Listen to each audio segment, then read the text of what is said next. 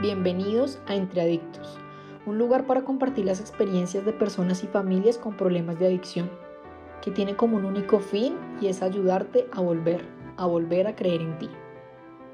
Somos Efren Martínez, Simón Mejía e Ivonne Basto y nuestra hoja de presentación para este espacio es diferente. Los tres atravesamos en nuestra vida los laberintos de la adicción y hoy nos unimos para brindarte un espacio seguro para hablar entre adictos sin pelos en la lengua y sin tabús, sobre las adicciones, así como empiezan, por qué se sostienen, cómo salir de ahí para llevar una vida auténtica y con propósito. Con diversos invitados a lo largo de los capítulos seremos los que te acompañen en este camino de volver, de volver a creer en ti. Bienvenidos a Entre un capítulo hoy muy especial en la Semana de la Salud Mental. Tenemos un invitado, él es Daniel, colega, psicólogo. Daniel ya había estado en nuestros capítulos anteriores y nos ha unido eh, la vivencia en la adicción. Daniel, bienvenido de nuevo a Entre Adictos. Gracias por aceptar la invitación para el especial que tenemos hoy de la salud mental. ¿Cómo has estado, Dani? Hola, Ivonne. Qué bueno estar de nuevo en tu programa, gracias por la invitación. Eh, he estado muy bien afortunadamente, motivado para hablar del tema que vamos a tratar hoy. Bueno, Dani, eh, quise que sacáramos un especial de salud mental porque básicamente lo que vivimos en la pandemia, eh, lo que vemos diariamente a nivel social, en la parte académica, como que se ha venido aumentando todo el tema de la afectación de salud mental y no solo por el tema del encierro, sino pues básicamente como eh, las personas que tienen problemas con sustancias, aparte de esa crisis que no es esperada, pues vienen también presentando, sumando afectaciones en su, en su salud mental. Entonces siento que es clave este tema el día de hoy, Dani, por eso quise invitarte para que hablemos de fondo cuál es la problemática o cuáles son las afectaciones que se presentan en la salud mental cuando, pues, cuando uno tiene un consumo de sustancias psicoactivas. ¿Cómo lo viste tú desde tu experiencia, Dani? Bueno, yo lo viví desde muchas facetas y dependiendo también de la, de la sustancia de la que estuviera abusando en el momento dado. Por ejemplo, durante mi consumo empecé cada vez a tener más pereza de ir a clases, de estudiar, de salir, de hacer incluso actividades que antes disfrutaba. Más adelante supe que a eso se le llamaba síndrome amotivacional y que tenía que ver con el consumo de marihuana. Pero obviamente en su momento yo ni lo atribuía a esa causa ni, ni me parecía extraño. Yo, yo pensaba era que me había vuelto más relajado, entonces ya me gustaba estar más tranquilo que más tranquilo era básicamente estar sin hacer nada. Estar sin hacer nada porque me sentía con menos energía, con ganas de quedarme más encerrado, o si salía prefería estar solo, eh, me molestaba que, me invitaran mis amigos a salir, ya prefería... Eh, nuevamente estaba muy aislado. Más adelante descubrí también que varias de estas conductas tenían que ver con lo que conocemos en salud mental como un episodio depresivo. Un episodio depresivo que tenía que ver mucho con el abuso que estaba teniendo de marihuana y alcohol que al día de hoy sabemos que están asociados con este tipo de episodios. Incluso en mis momentos más duros de, de intoxicación, en algún momento empecé a sentir mucho miedo, sentir que, que me iban a hacer daño, que me estaban persiguiendo y a tener yo conductas totalmente erráticas para protegerme, cuidarme y más adelante supe que estos eran ideas paranoides generadas por el consumo de sustancias. O sea, básicamente me estaba acercando a lo que conocemos como un episodio psicótico. Escuchándote, Dani, eh, me siento identificada porque desde mi consumo yo empecé a experimentar ciertos cambios físicos, no solo desde lo que me generaba la sustancia eh, en temas de la marihuana o el alcohol, que era pues como parte de, de mis sustancias de predilección, sino era que a medida que iba avanzando la, la dependencia que tenía de las sustancias, yo empezaba a tener días de unos bajones emocionales absurdos, Dani, donde siento que empecé a tener una variabilidad de mis emociones, entonces muy irritada, luego muy eufórica, luego mm, triste, eh, y yo no entendía básicamente cómo, por qué me estaba pasando esto, como cuál era eh, el trasfondo de, de mi labilidad emocional, como lo llamamos nosotros, ¿no? Eh, siento que ese fue el primer síntoma que yo empecé como a experimentar emocionalmente, eh, muchos cambios, irritable, eh, muy impulsiva. Cuando no tenía la sustancia, pues sentía que había más manejo y como control de mi estabilidad diaria.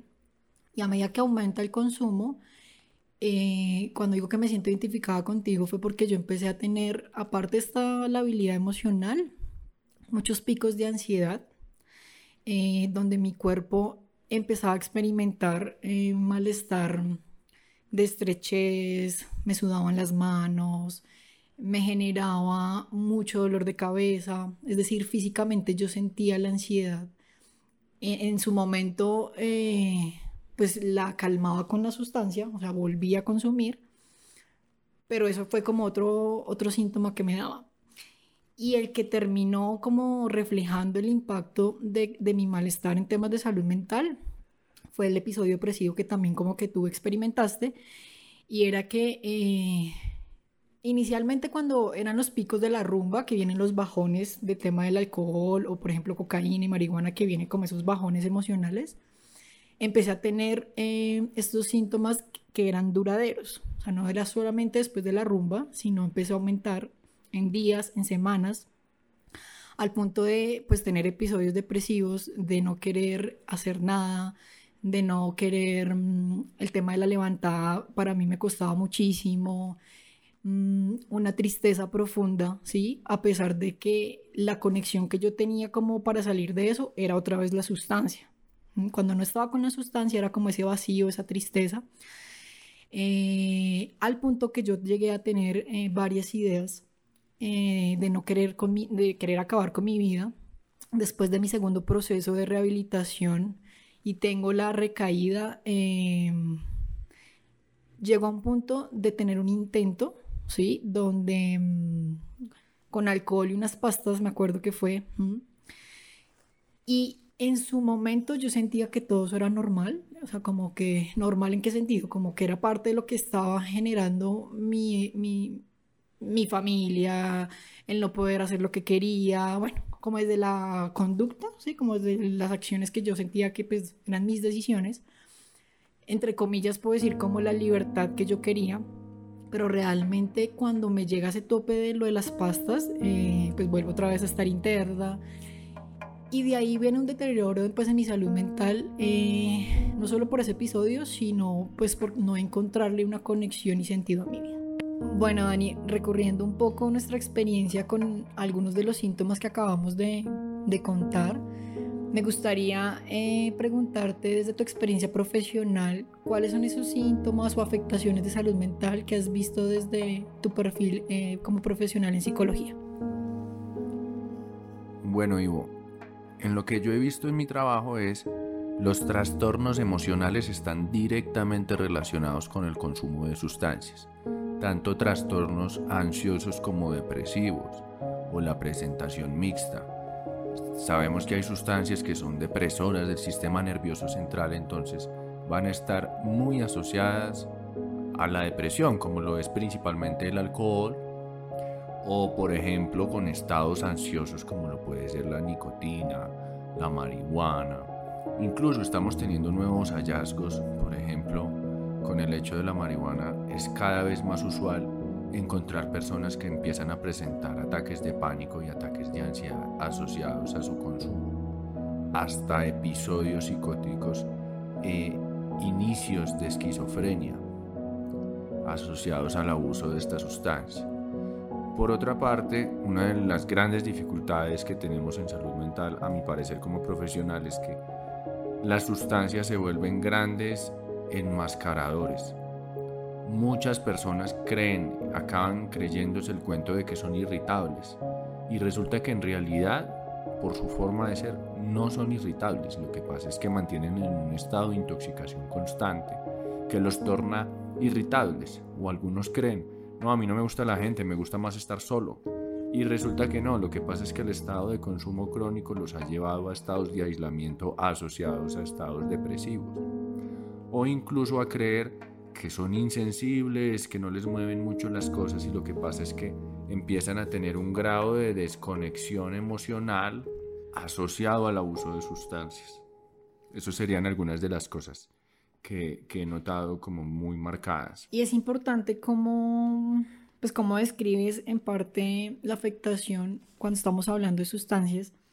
Pero quisiera profundizar un poco, Dani, eh, cuando arranqué el podcast hablaba de cómo la pandemia, el encierro, eh, sumado cuando hay sustancias, pues también generan un impacto y siento que deberíamos aprovechar este espacio y profundizar en, esa, en ese periodo que vivimos encerrados, que, que estuvimos aislados de lo valioso de nuestro trabajo y bueno, como cada persona vivió esa experiencia, ¿cuáles fueron como las situaciones más relevantes que tuviste en temas de afectación de salud mental cuando la vida nos golpea con algo que no tenemos control, ¿sí? Y, terminamos pues básicamente encerrados en casa, compartiendo con familia, eh, trabajando en el mismo espacio y bueno, y se viene sumando como que la vida se nos vuelve un solo espacio. Sí me gustaría que pudiéramos ver desde la parte profesional cómo generoso impacto en la vida y también en las personas pues que, que consumen sustancias. Afectó de muchas maneras, digamos que hay hábitos de vida que ayudan y promueven la salud mental, así como otros que atentan contra ella. Entonces, personas que están acostumbradas de pronto a salir a trotar todos los días, a tener diferentes espacios de compartir laboral, compartir con sus amigos, y de repente tú cortas todos esos factores y quedas en una situación de estar eh, más que encerrado, yo lo hablaba de refugiado en casa, eh, es complicado porque si no tenemos una de las variables principales de la salud mental que se llama la flexibilidad psicológica para ser capaz de reestructurar y replantear lo que me aporta la vida, pues vamos a entrar a perder lo que nos mantiene saludables y por el contrario empezar a desarrollar otros hábitos que a lo mejor y no nos van a aportar tanto. Entonces personas que de hacer cinco veces a la semana ejercicio pararon en seco porque no les gustaba si no era en el gimnasio. Personas que dejaron de verse con todos sus amigos y conocidos porque no les gustan los celulares ni las videollamadas, les parecen muy tediosas. Entonces, una pérdida masiva del contacto con lo valioso lo que garantizan son episodios depresivos, altos niveles de estrés, de ansiedad, personas que empezaron a tener atracones de comida, también lo alimentario empezó a suceder, teniendo la cocina disponible 24 horas es mucho más fácil de regularse en este aspecto. Y si yo vengo con un tema de consumo de sustancias psicoactivas previo a la pandemia, es mucho más viable que empiece a empeorar.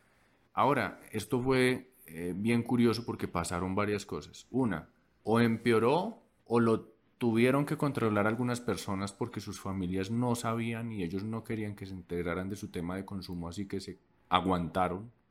O fue inaguantable, siguieron consumiendo, pero sus familias que estaban desconociendo esta situación, se enteraron. Así que fue un impacto para muchas personas y para muchas familias también. Y con lo que dices, siento que también la pandemia dio la posibilidad de muchas personas creer que tenían un consumo social, es decir, que era como cada ocho días, cada 15 días, se van o nos vamos de refugio, digo yo encerrados, porque un momento que desde la vivencia yo me sentía encerrada en, en mi propia casa. Y, y, con lo que decías, a mí me llegaron muchos pacientes donde el estar tanto un tiempo en la casa y perder ese contacto social, empezaron a experimentar los síntomas de ansiedad, de querer estar, por ejemplo, con el alcohol o también con la marihuana pasó mucho. y era uno confrontarse que realmente no era un tema social y no era que era con solo la reunión de pronto en la oficina o con los amigos, sino que ya no había esos contextos de interacción y empiezan a generar los síntomas, empiezan a pedir eh, el alcohol, la marihuana y tener que usar estrategias para consumir estando con sus familias, estar ocultándolo aún más porque ya no era lo normal que es como socialmente. Entonces siento que eso también generó mucho la posibilidad de, uno, eh, en algunos casos se dieron la apertura de, pues, de pedir ayuda, pero en otros aumentó el tema de consumo en casa y de eso se derivó muchas situaciones y afectaciones como temas de desregulación. Cuando yo vi muchos casos, Dani, en esa época de encierro, vuelvo digo yo, yo estaba atendiendo todo el tema de afectación de salud mental en el tema en Facatativa y eran las llamadas y las llamadas constantes de conflictos familiares, entonces se aumentó todo el tema de violencia intrafamiliar, eh, las personas llamaban a pedir, mm, no puedo dormir, lo que tú decías, todo el tiempo estoy comiendo, entonces, síntomas excesivos unidos frente al no poder salir y fuera de eso, las familias también pasaban reportes que hago que mi hijo está encerrado en el cuarto y está oliendo a marihuana o se sale. Entonces se generó también unos niveles de pánico y de miedo, no solo como en las personas que tenían un tema de consumo, sino también en la familia. Entonces, mm, la salud mental no solo viene, Dani, y, y no sé ahí tú cómo lo ves, solo cuando hay sustancias, porque la vida nos da esta situación y creo que pues es como lo vimos nosotros desde la clínica, desde los pacientes eh, ambulatorios, es un tema que estamos viendo día a día. Bueno, Ivo, con respecto a lo que dices, mira, la afectación en salud mental pasa por muchas cosas, por nuestros hábitos de vida en general, pero eh, el tema más allá de las sustancias, o algo que yo quiero dejar muy claro es, por ejemplo, yo puedo tener un tema personal que me hace una persona más ansiosa de lo normal que el resto. Y puede que mi problema no sean las sustancias, pero si yo soy más ansioso y consumo un estimulante, no necesariamente esa es la causa de mi problema, pero sí es algo que lo empeora. Es como decir que yo sufro de gastritis y todos los días almuerzo bandeja paisa. Lo que voy a hacer es empeorar la situación. Entonces algo que es importante y que trabajamos desde el internado es no se trata de satanizar las sustancias y decir que son las causas de todos nuestros problemas de salud mental, pero lo que sí sabemos es que es un ingrediente que no aporta mucho muchas cosas positivas. Es el ingrediente detonante de muchas situaciones eh, de riesgo y situaciones dolorosas que experimentamos todos cuando dejamos de cuidar nuestra salud mental, Dani. ¿Cuáles son esas recomendaciones eh, o tips que podrías mm, darle a las personas que nos están escuchando frente al cuidado de la salud mental? La primera recomendación que haría yo es, es muy importante el autoconocimiento, la autocomprensión, porque según cómo yo soy, es lo que necesito. Si yo, por ejemplo, soy una persona eh, supremamente asustadiza y ahorita que estamos en temporada de Halloween, me voy a hacer una maratón de películas de terror, pues probablemente voy a quedar con los nervios de punta, es decir, estoy dándome yo mismo directo en mi susceptibilidad. Así que una de las recomendaciones es conocerme para saber si soy una persona ansiosa que necesito espacios que favorezcan la tranquilidad, que pueda aquietarme, que pueda despejarme. Si por el contrario soy una persona que tiende a la irritabilidad, eh, a enojarme fácilmente, bueno, pues qué estrategias puedo empezar a desarrollar yo para manejar esta forma de ser sería uno de los tips principales. Mi forma de ser me indica en qué me tengo que cuidar. Así como el diabético sabrá, tengo que tener cuidado en el azúcar, pues mi forma de ser me indica en dónde debo tener cuidado y, digamos, tener ciertos hábitos saludables que me permitan manejar esa susceptibilidad personal. Dani, cuando de pronto no hay esa conciencia o esa posibilidad de autodistanciamiento frente a cómo me puedo conectar de pronto con lo valioso, eh, ya sea con hábitos, ¿qué otras recomendaciones podríamos de pronto dejar a la familia, a la pareja o a los amigos que ellos perciben que algo está pasando con, con su ser querido, porque ven los síntomas, pero de pronto la persona no tiene una claridad o realmente a veces cuando hay una afectación de salud mental, eh, no hay esa conciencia frente a, a, lo que me está pasando ¿cómo podrían ayudar eh, las personas que, la red de apoyo, que sí están viendo esta afectación para que la persona pueda, uno, conectarse o llegar a pedir ayuda? Una de las cosas más importantes, y en eso es tener conversaciones íntimas, cercanas y que acaban siendo por lo tanto poderosas. Hay puntos ciegos para nosotros mismos, tengamos un alto nivel de autoconocimiento o no, y que muchas veces lo percibe es la pareja, los amigos, la familia. Así que poderle dar ese regalo a otro de decir, mira, he notado que unas semanas eh, atrás vienes más estresado cada vez que vienes del trabajo, te noto tenso, eh, estás frunciendo más el entrecejo. Poder dar estas devoluciones de lo que notamos es un regalo inicial que puede permitir a la persona que le cuesta darse cuenta empezar a notar ciertas cosas. Ahora, también como familiares, como seres queridos, tenemos que ser muy habilidosos en la forma de hacerlo, porque si lo hacemos de una forma despectiva, de una forma generalizada, como decir es que tú siempre o tú nunca, lo que vamos a generar es que la persona se va a sentir atacada, invalidada y va a proceder a cerrarse y defenderse, cosa que no nos va a ayudar mucho para que contemple cuidarse en la salud mental. Debe ser un diálogo sincero pero amoroso y prudente para que la persona no lo viva como un atentado, sino como un aporte. Dani, y para cerrar este capítulo de hoy, si se hace básicamente como ese paso a paso de conectarse eh, con lo valioso, algunas actividades, luego mi familia mm, me logra mm, apoyar y conectarme con, con lo que me está pasando. Y si yo sigo generando eh, esa desconexión o en algunos casos la persona no logra ver eh, si o no quiere recibir la ayuda con su familia, ¿cuál sería como ese tercer tips que podríamos darles para si la persona necesita llegar de pronto a un profesional? ¿Cuál sería esa recomendación que darías desde lo que tú has trabajado en salud mental? La recomendación que yo daría sería Mira, llevar a la persona a ver varias cosas. Uno, ¿cuánto tiempo llevas con este tema que te está enredando y no has podido solucionar? Dos, si es prolongado, ¿cuántos intentos de solución ya has tenido?